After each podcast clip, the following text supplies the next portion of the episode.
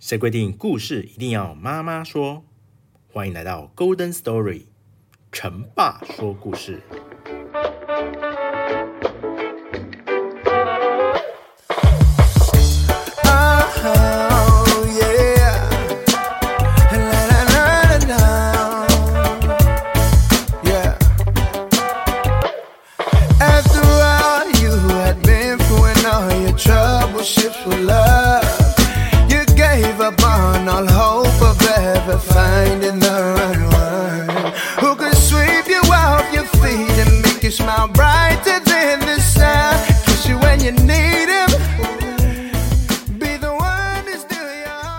Hello，大家好欢迎来到 Golden Story，成爸说故事。在上一次的故事中呢，是关于百万彩票的故事。亚森罗平和他的女朋友就在加尼玛尔的面前消失不见了。而接下来的故事是失踪的蓝宝石。故事即将开始。昂利马尔坦大街一百三十四号有一栋小公馆。那是老将军迪奥特莱克男爵的住所。三月二十七日晚上，男爵在一张舒适的摇椅上睡着了。奥居斯特妈妈用长柄暖炉为他暖好床，并点亮夜里照明的小夜灯。他因为有点急事，当晚要赶回修道院，而公馆的厨娘又请了假。整个公馆只剩下男爵的随侍昂图凡瑞特小姐和男仆夏尔。妈妈，您不用担心，我会睡在男爵隔壁，而且门会开着。昂图凡瑞特小姐有一头耀眼的金发，虽然她是奥居斯特妈妈十二天前才雇佣的，但她的品德非常好。奥居斯特妈妈走了。男仆夏尔像平常一样仔细地关好了一一楼的所有窗户，把每扇门上的保险杆拴好，又到厨房锁上了通往花园那道门的插栓。然后他回到四楼自己的小房间，躺下睡着了。男爵的身体不太好，奥居斯特妈妈总是担心他突然发病，因此，他临走时一再嘱咐夏尔，一听到男爵按铃，就马上下楼找医师。大约一个小时之后，电铃突然响起来。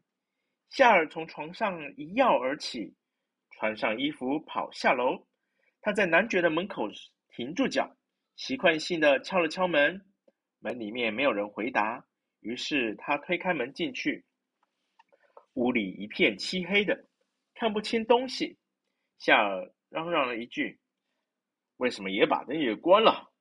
然后压低嗓子喊着说：“昂图凡瑞特小姐，您在吗？男爵先生怎么了？”四周一片死寂。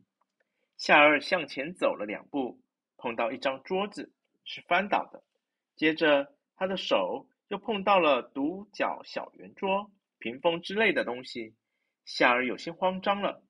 他喘喘不安地摸到墙上的开关，打开了电灯，眼前的一幕把他吓坏了。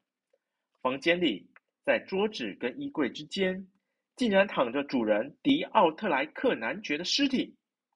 屋里也是一片凌乱不堪的景象，椅子翻倒在地，一个水晶大灯被打得粉碎，挂钟掉在火炉前的大理石地板上，离男爵尸体不远的地方。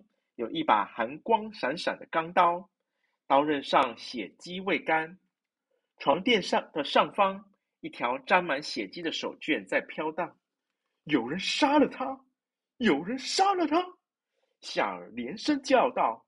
随即，他想起了昂图凡瑞特小姐，他不是睡在隔壁吗？凶手会不会也把他给杀了？想到可能还有另一桩杀人案。夏尔整个人更加害怕起来。然而，当夏尔推开隔壁的房门时，却没有看到什么异状。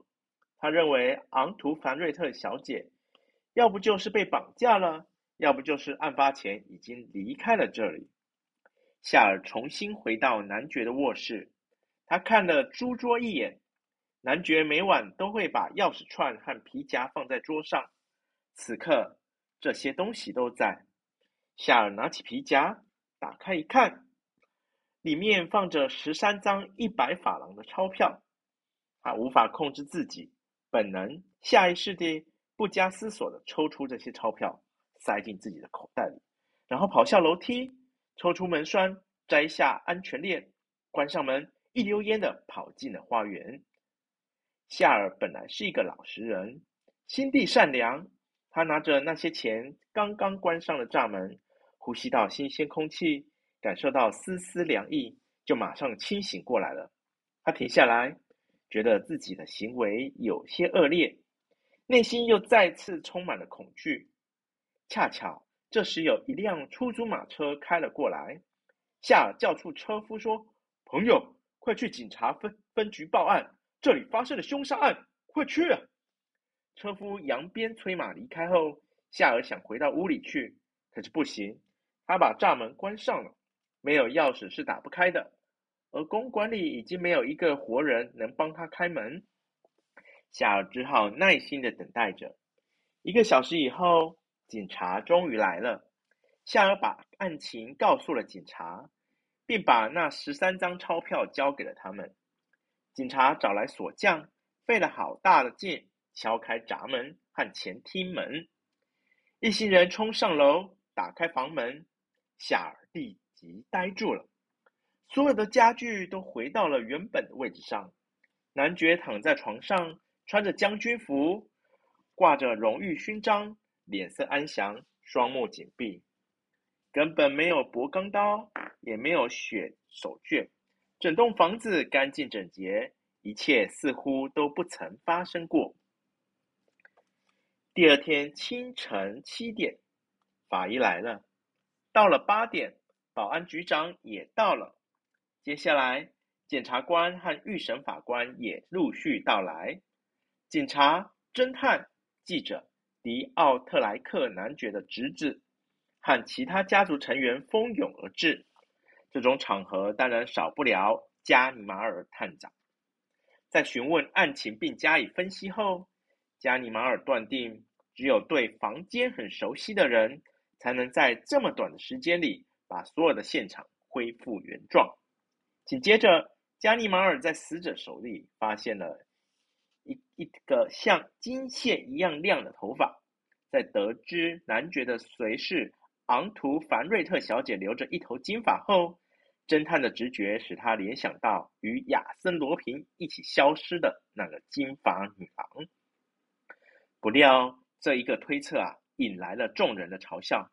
天哪，亚森罗平又是亚森罗平，他简直无所不在。他作案的动机何在呢？书桌又没有被敲开，皮夹又原封不动，甚至金币也还在桌上啊。可是，那可是那颗价值连城的蓝宝石还在吗？加尼马尔喊着说：“什么钻石？蓝宝石？法兰西王冠上的著名钻石。迪奥特莱克男爵特意把它买下来，纪念他曾经狂爱过的那名演员。全巴黎的报纸都报道过这件事。是的，是有这么一颗宝石。”夏尔插话道：“宝石镶在戒指上。”男爵先生把它戴在左手上，从来不不曾摘下来。那就请大家来看看吧。加尼马尔就走进尸体，男爵的手上只有一个金戒指。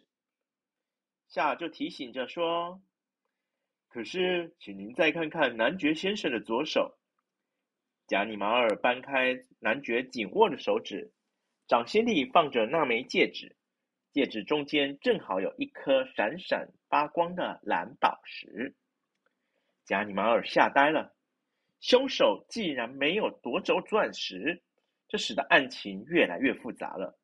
然而，昂图瑞凡瑞特小姐一直下落不明，她的来去就如勒尔布瓦案中的那位金发女郎般，让人摸不着头绪。如果她是杀害男爵的凶手，那她……为什么没有取走价值连城的宝石呢？他与亚森·罗平之间又有什么样的联系？一连串的疑点引起了社会大众强烈的好奇心，也使这桩命案显得更加扑朔迷离。悬案未破，迪奥特莱克男爵的继承人却因为这次谋杀成为了最大的获利者。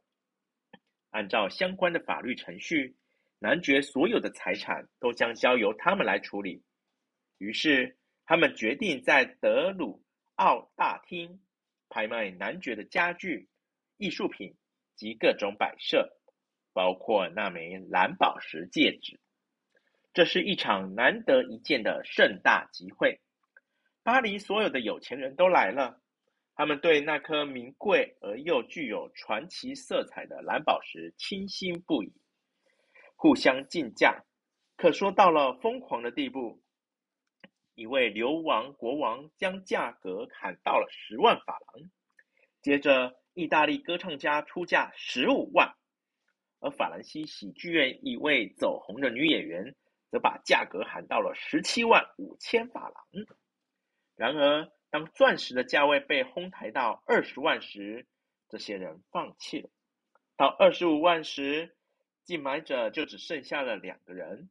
他们是著名金融家、金矿之王赫希曼和富婆克罗宗伯爵夫人，前者有五亿多法郎任他运用，而后者这位名女人则以收藏宝石和钻石享誉天下。二十六万、二十七万、二十七万五、二十八万，拍卖主持人啊，大声喊价，轮番看着两位竞价者，夫人出价二十八万。还有没有人出价？三十万。赫希曼啊，低声吐出三个字。一阵沉默。克罗宗伯爵夫人微笑着，但脸色有点发白，眼神有点慌乱。可是她还是开口说：“三十五万。”又是一片晋级，人们的目光纷纷转向金矿大王。奇怪的是，此时的赫希曼一言不发，脸色阴郁。死命地盯着右手上的一张字条，三十五万！拍卖主持人高声大喊：“三十五万一次，三十五万两次，没有报价了吗？一次、两次。”赫希曼还是不吭声，他盯着纸条出了神，锤子落下来了。赫希曼一震，大喊着说：“四十万！”可是拍卖已经定价，不能改变了。人们一片哗然。都为赫希曼感到遗憾，纷纷询问原因。赫希曼扬了扬手中的那张纸，说：“我收到一封信，让我分了心。”加尼马尔探长早在角落站好半天了，听到赫希曼先生的话，他迅速走到一个侍者跟前：“这信是你交给赫希曼先生的，对吗？是谁让你送来的？”一位女士，哦，门口那边戴着面纱的那个。加尼玛尔朝门口跑去，但退场的人潮挡住了他。那名女子很快就消失在他的视线中。加尼玛尔回到大厅，向赫希曼先生做了自我介绍，希望能看一下那封信。赫希曼把信递给了加尼玛尔，信是用铅笔匆匆写的，只有几个字：“蓝宝石会带来不幸，请回想迪奥特莱克男爵。”是的，蓝宝石的风波还没有平息。就在迪奥特莱克男爵遇害，德鲁奥大厅拍卖会结束后的第六个月，克罗宗伯爵夫人花大把钞票买到手的蓝宝石被人偷走了。八月十号晚上，克罗宗夫妇在自己的寓所宴请宾客，所有的人都聚集在普林罗索姆河湾的城堡客厅里。欣赏伯爵夫人弹奏钢琴。为了将弹奏技巧诠释得很好，伯爵夫人把首饰放在琴边的一件小家具上，其中就有那枚蓝宝石戒指。一个小时后，伯爵夫人的密友迪雷阿尔夫人和伯爵的两个表亲德安戴尔兄弟先后告辞离开，客厅只剩下奥地利领事布莱尚夫妇。就在大家闲聊的时候，客厅的灯突然熄灭了。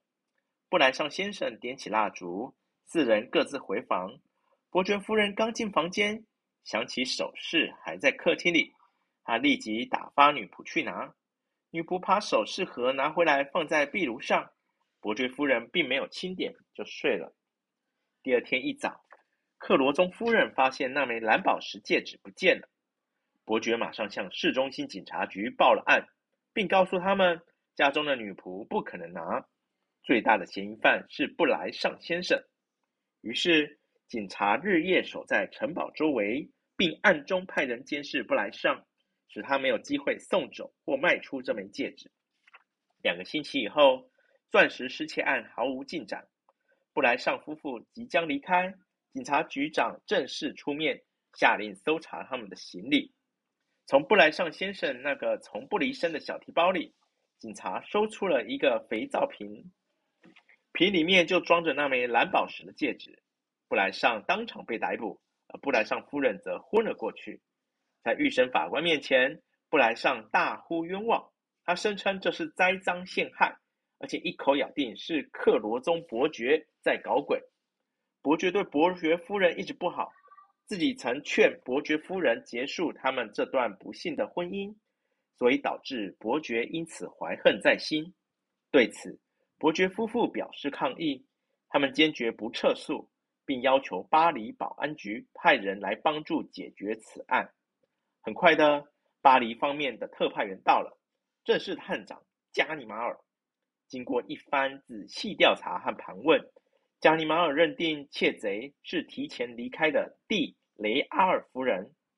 这个女人并非如媒体报道那样伯爵夫人的密友，他们之间不过是泛泛之交而已。更让加尼马尔感觉兴奋的是，这个女人不仅有着一头金发，她无意间留在伯爵家的一个小香水瓶和百万彩票绑票案。及男爵被害现场所发现的香水瓶，正是同一个品牌、同一个味道。显而易见，雷阿尔夫人、昂图凡瑞特小姐、金发女郎、亚森罗平根本就是同一个阵线。有了重大发现的加尼马尔，将钻戒究竟是如何跑到布莱尚先生肥皂粉瓶这一个重大事实忽略不计后，立刻展开了对雷阿尔夫人的调查，并吩咐手下请来。勒布瓦先生和男爵的仆人，皇天不负苦心人，加尼马尔果然很快就找到了那位雷阿尔夫人。她的确是金发披肩，而且还是个钻石经纪人。在加尼马尔精心安排下，一场揭开真相的演出拉开了帷幕。然而，出乎雷加尼马尔的意料之外，面对眼前的雷阿尔夫人。勒布瓦和男爵的仆人异口同声地回答说：“根本不认识。”更让加尼马尔自尊受到强烈打击的是，亚森罗平竟然借着雷阿尔夫人转交给他一封信，信里面写着：“金发女郎只是一个设计好的陷阱，香水瓶更是遍布法兰西。真想详细告诉你这个冒险故事。”以你的智力，肯定是第一个领悟的人，亲爱的加尼马尔，谢谢您，亚森罗平。又一次败在亚森罗平手里，加尼马尔沮丧极了。一连串毫无头绪的案子，让民众对警方极为失望，人们议论纷纷。三桩案子的当事人联名写了一封信，寄给了远在英国的传奇人物夏洛克。福尔摩斯。在节目的尾声，谢谢各位听众给我们节目的支持。那有一位阿里虎虎在 Apple Podcast 上给我们一个五星评论，然后他说：“亚森罗苹的故事很好听，可以再继续出吗？”那在这边谢谢阿里虎虎对我们节目的支持与肯定。那我们也会继续讲好听的故事给大家听，谢谢。今天的故事就讲到这边。如果喜欢这节目的话，欢迎订阅 Golden Story 成爸说故事，并且在 Apple Podcast 给我一个五星评论，并留言推荐给其他听众。谢谢收听，我们下次再会。